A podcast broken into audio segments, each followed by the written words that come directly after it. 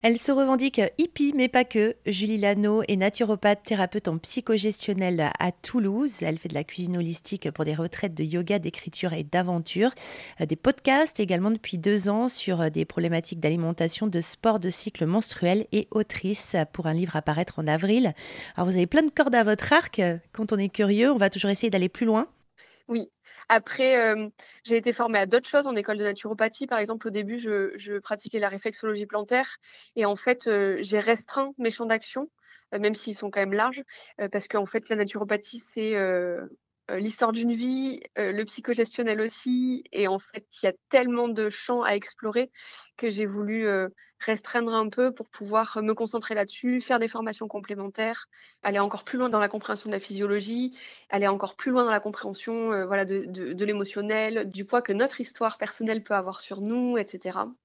Donc oui, c'est très large et en même temps, voilà, pour l'instant, je me concentre sur la naturopathie et le psychogestionnel et la cuisine.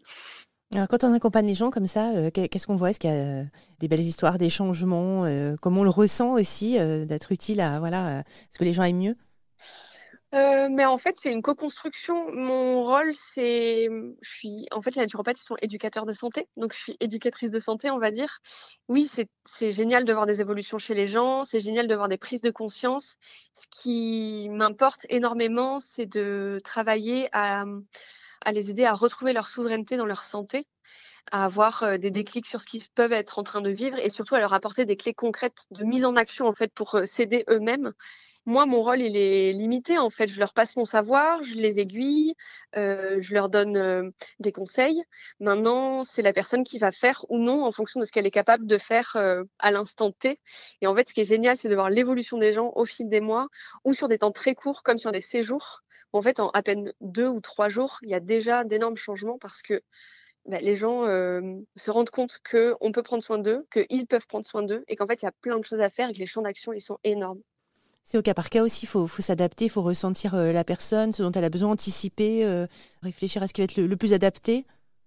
Oui, bah, de toute façon, c'est un travail, c'est un travail de fourmi en fait. Hein, évidemment, on fait du cas par cas, puisque chaque personne est différente, chaque problématique est différente, même si c'est les mêmes pathologies, par exemple, euh, les causes seront pas forcément les mêmes, euh, les freins seront pas forcément les mêmes non plus.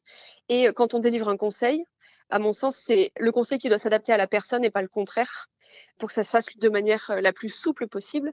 Et il faut prendre en compte ben, l'histoire de vie de la personne qu'on a en face, ses difficultés et son rythme de vie aussi.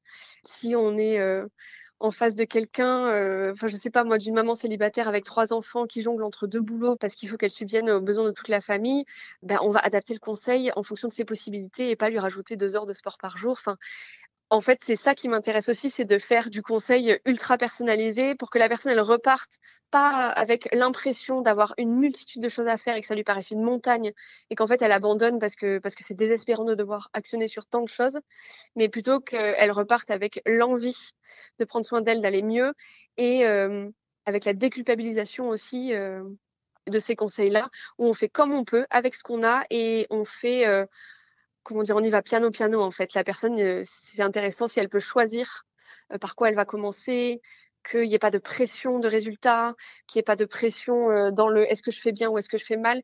L'idée c'est qu'elle se reconnecte aussi avec son corps, avec ses sensations, et en fait tout ça, ça prend beaucoup de temps. Julie Lano, naturopathe et thérapeute en psychogestionnel à Toulouse. Vous la retrouvez sur son site pasquedehippies.com et plus d'infos sur erzen.fr.